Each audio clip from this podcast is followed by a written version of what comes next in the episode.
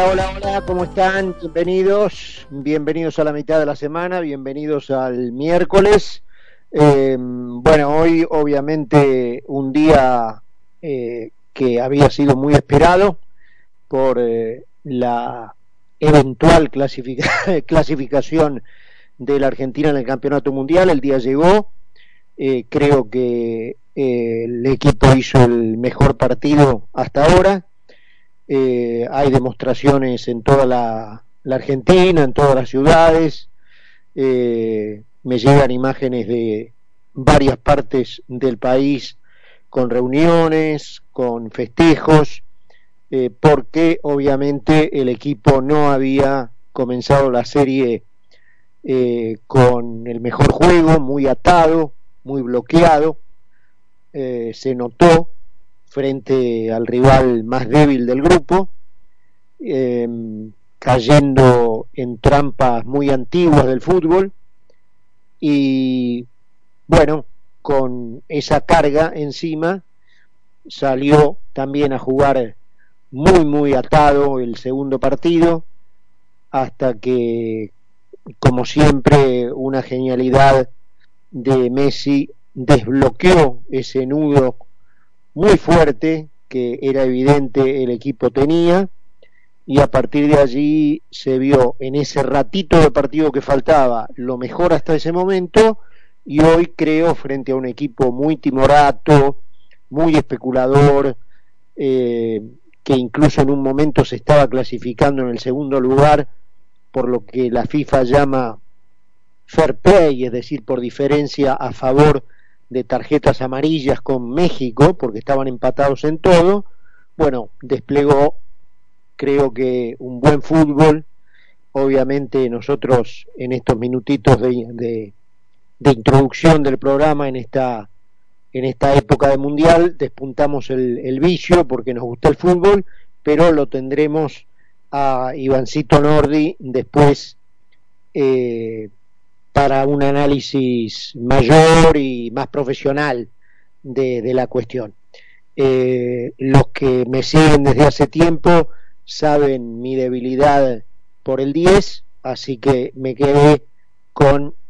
esa cosita de no haber podido marcar el, penal, pero bueno, creo que él lo digirió bien, este, no lo afectó eh, en su juego, si lo conozco algo, creo que sí lo afectó a él contra él mismo, pero no lo afectó en su juego personal y en su conexión con los compañeros. Creo que hizo un partido bárbaro, colocó varias pelotas filtradas, eh, el arquero le sacó otro gol tras un centro de quien para mí fue el mejor jugador de la cancha, Enzo Fernández, este un verdadero crack, ese chico es un crack realmente, lo que se dice un crack. Eh, y, bueno, y creo que el equipo se sacó una mochila de encima y ahora, bueno, eh, ¿quién te dice, no? Porque del otro lado de las llaves es como que se abrieron un poco las puertas, un mundial tiene mucho de estas cosas, es decir, cómo te va eh, esa, esa suerte que termina tocándote a lo mejor eh, sin estar vos mm, del todo involucrado, lo que pasa en otro lado termina beneficiándote, y bueno, eh, por lo menos en este cruce de, eh, de octavos,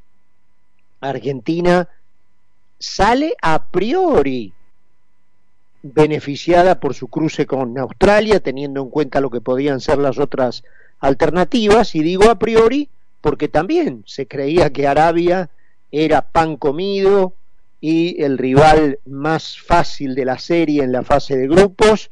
y bueno, todos sabemos lo, lo que ocurrió. Pero en teoría, a priori, jugar un octavo de final con Australia no es lo mismo que jugarlo con Francia. Y aquella frase de que para ser campeón le tenés que ganar a todos, es eh, tramposa. Vos le tenés que ganar a todos los que te tocan, no le tenés que ganar a todos. le tenés que ganar a todos los que te tocan. Y en ese que te tocan es donde en un torneo como este empiezan a jugar suertes que a veces eh, no están directamente relacionadas con vos, sino con lo que ocurre en otro lado. Y acá, bueno, eh, apareció un eh, protagonista que no lo tenía nadie, contra jugando partidos contra los que se suponían eran mejor que ellos. el caso de Túnez, que se cree, o sea, se pensaba que Australia era el peor, el más flojito del grupo. Hasta Túnez, que hoy le ganó a Francia, al campeón del mundo, se pensaba que era mejor que Australia. Australia le ganó a Túnez. Australia le ganó a Dinamarca, con el cual tenía que dirimir justamente hoy ese pasaje a octavo de final. Y bueno, se dan en este tipo de torneos esas sorpresas en donde un equipo prácticamente puesto, si no en el primer lugar, como mínimo en el segundo de ese grupo, como era Dinamarca, terminó haciendo un solo punto en el Mundial y yéndose en primera fase. Así que eh, esas cosas tienen estos torneos y, eh, repito, vos no le tenés que ganar a todos, les tenés que ganar a todos los que te tocan. Y a Argentina, a priori, en esta llave ya que inicia el verdadero mata-mata, aunque para la Argentina fue mata-mata desde el segundo partido, eh, el primero de esos rivales mm, es, eh, uno los, los, rivales no se eligen, pero uno lo, lo mira con buenos ojos. Así que quizás se abran algunas puertitas, ¿eh? como eh, le tiene que ocurrir a todo equipo campeón. No hay campeón sin suerte. Todos los campeones tienen suerte. Y en todos los deportes. En el rugby, en el tenis. Eh, por supuesto que ganan los, los que son buenos. Pero también si a esos buenos no tienen ese toque de suerte, pueden quedar afuera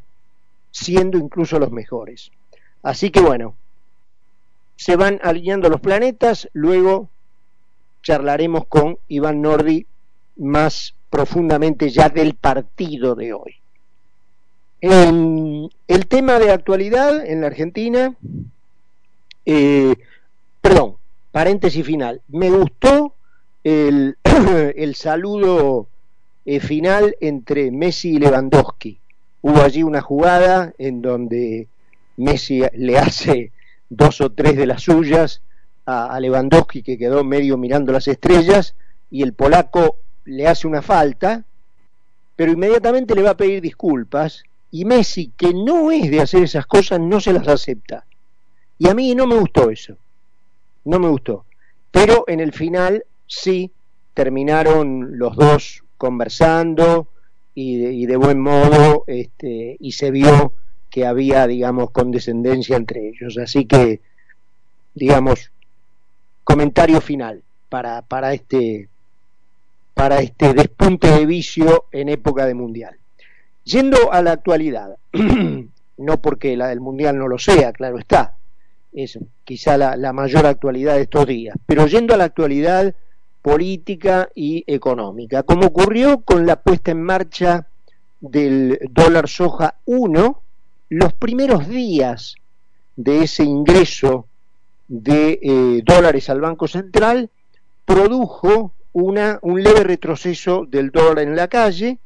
que llegó hasta antes de ayer a 320 pesos y hoy estuvo en 315, eh, pero se estaría como repitiendo el mismo esquema que eh, se produjo cuando empezó a regir el dólar soja 1, que en aquel momento, según el, pastorcito mentiroso, era la única vez que iba a haber un, tipo de cambio especial para liquidación de exportaciones. Después el pastorcito gritó lobo, lobo de vuelta y llegó el dólar soja 2. se dice en los pasillos de tribunales, según la información que circula, que eh, la fecha del fallo para el caso de, Vialidad Nacional, que tiene como acusadas a 13 personas, entre ellos la vicepresidente Cristina Fernández de Kirchner, ya se sabía la fecha, el 6 de diciembre. Em, la sentencia se va a dar a conocer poco antes, no sé, eh, 6, 6 cae martes, fíjate vos, justamente un día que nosotros no vamos al aire. Eh, justamente un día que nosotros no vamos al aire. Em, pero bueno, si no, eh, porque lo que estaba a punto de decir es que eh, poco antes de arrancar nosotros,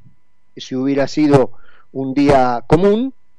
se iba a conocer el fallo y seguramente ese día tendríamos, bueno, el comentario de la, de la jornada, ¿no es cierto? Pero es un día martes em, y todo indica que alrededor de las 18 de ese día se va a, eh, a conocer el fallo de la justicia. Todo el mundo anticipa un fallo em, condenatorio, se duda sobre el veredicto en cuanto a la sentencia, en, eh, perdón, en cuanto a la cantidad de años que el tribunal considere. Dos palabras, porque ayer, justamente martes, nos fuimos al aire, respecto de, paradójicamente, las palabras finales de la señora Cristina Fernández de Kirchner. Em, yo simbolizaría lo que me pareció su lamentable presentación desde el punto de vista eh, técnico, aunque las palabras finales digamos, el, el acusado le puede dar el contenido que quiera, no necesariamente tiene que estar eh, restringido a un contenido técnico, pero bueno, dadas las ínfulas que la señora cree tener, uno esperaría otro contenido. Eh, lo que mm, a mí me dio como el resumen general de lo que escuché fue esa parte en donde se refiere al departamento adquirido por María Eugenia Vidal, porque en el momento en que lo estaba contando, primero en, un contexto en donde nada tenía que ver, porque eso no quita ni pone nada respecto de la demostración de su inocencia, pero bueno, ponele que ella lo quisiera decir. El, el tono y la manera en que lo dijo, a mí me pareció que en un momento la bandera argentina que estaba detrás y esa tremenda boacerí que cubre su despacho desaparecían de la escena y eran reemplazadas por secadores de pie y bachas para lavar el pelo y unas sillas de espera en donde unas chusmas de ocasión se contaban los últimos chismes del barrio, ¿no? Esa imagen de peluquería es la que tuve cuando la señora se refería al departamento de María Eugenia Vidal. Eh, después, eh, reitero, si yo fuera su asesor, lo que Dios no permita, eh,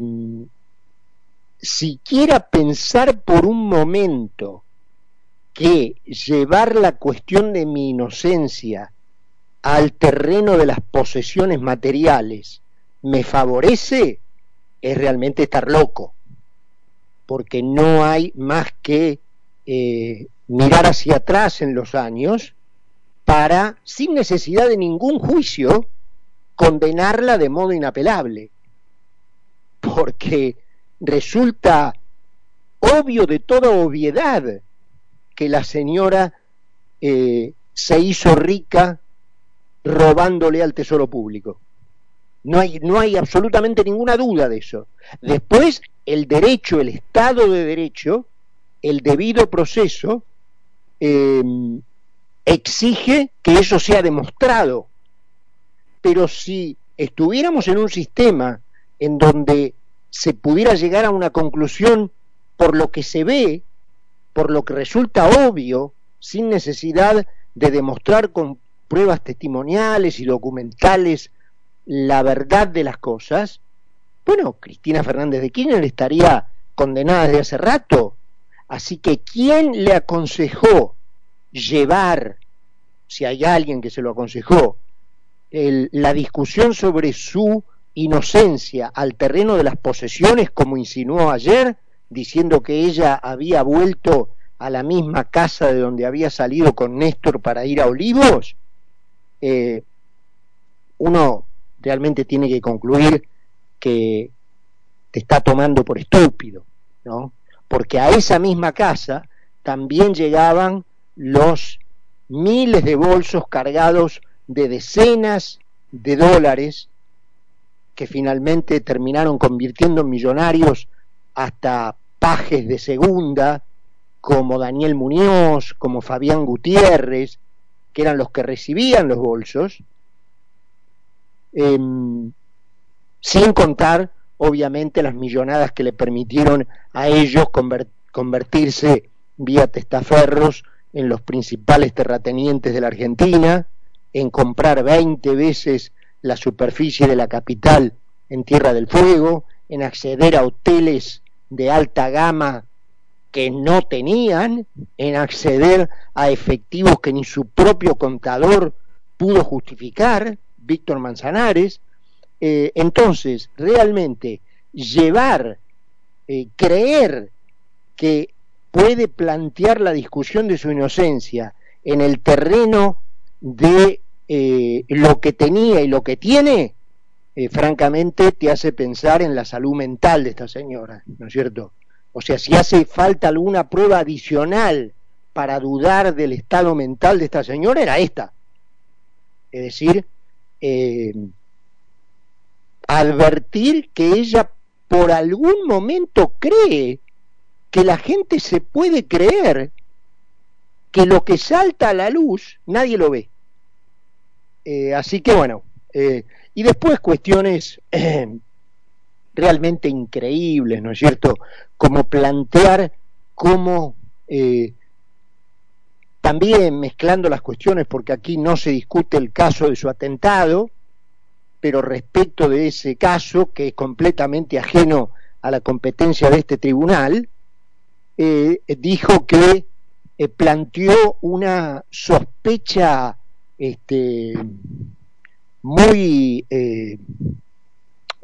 ¿cómo fue la palabra que utilizó? o sea, la cuestión era em, la vinculación del fiscal Luciani con Blenda Uriarte, porque, según ella, porque hay muchas otras pautas que indican que la página que citó de Facebook es, trucha, pero según ella, la señora Blenda Uriarte lo sigue al fiscal Luciani en Facebook. Entonces, eso era un indicio de extremada fortaleza,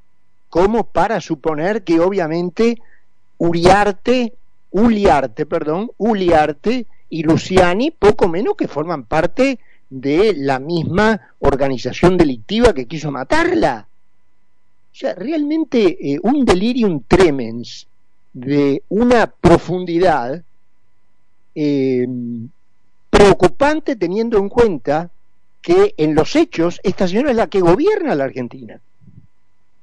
Así que bueno, este, por ahí pasa más o menos toda la actualidad que no sea fútbol. La señora Tolosa Paz fue mm, autorizada, o mejor dicho, eh, ella pidió que para eh, estudiar el resto de planes potenciar trabajo que estaban vinculados a operaciones irregulares, se debía levantar el secreto fiscal de la FIP eh, y la justicia, bueno, lo concedió de modo tal que ahora, bueno, la señora contará con las herramientas para estudiar los 253.000 casos oscuros que hay en esas concesiones y si es alguien que de veras se va a manejar con la ley en la mano, tomar las decisiones que tenga que tomar. 7 y 21 minutos en la tarde, tenemos en Buenos Aires 24 grados, vamos a la presentación del programa y estamos de regreso. Carlos Mira y Carlos Poncio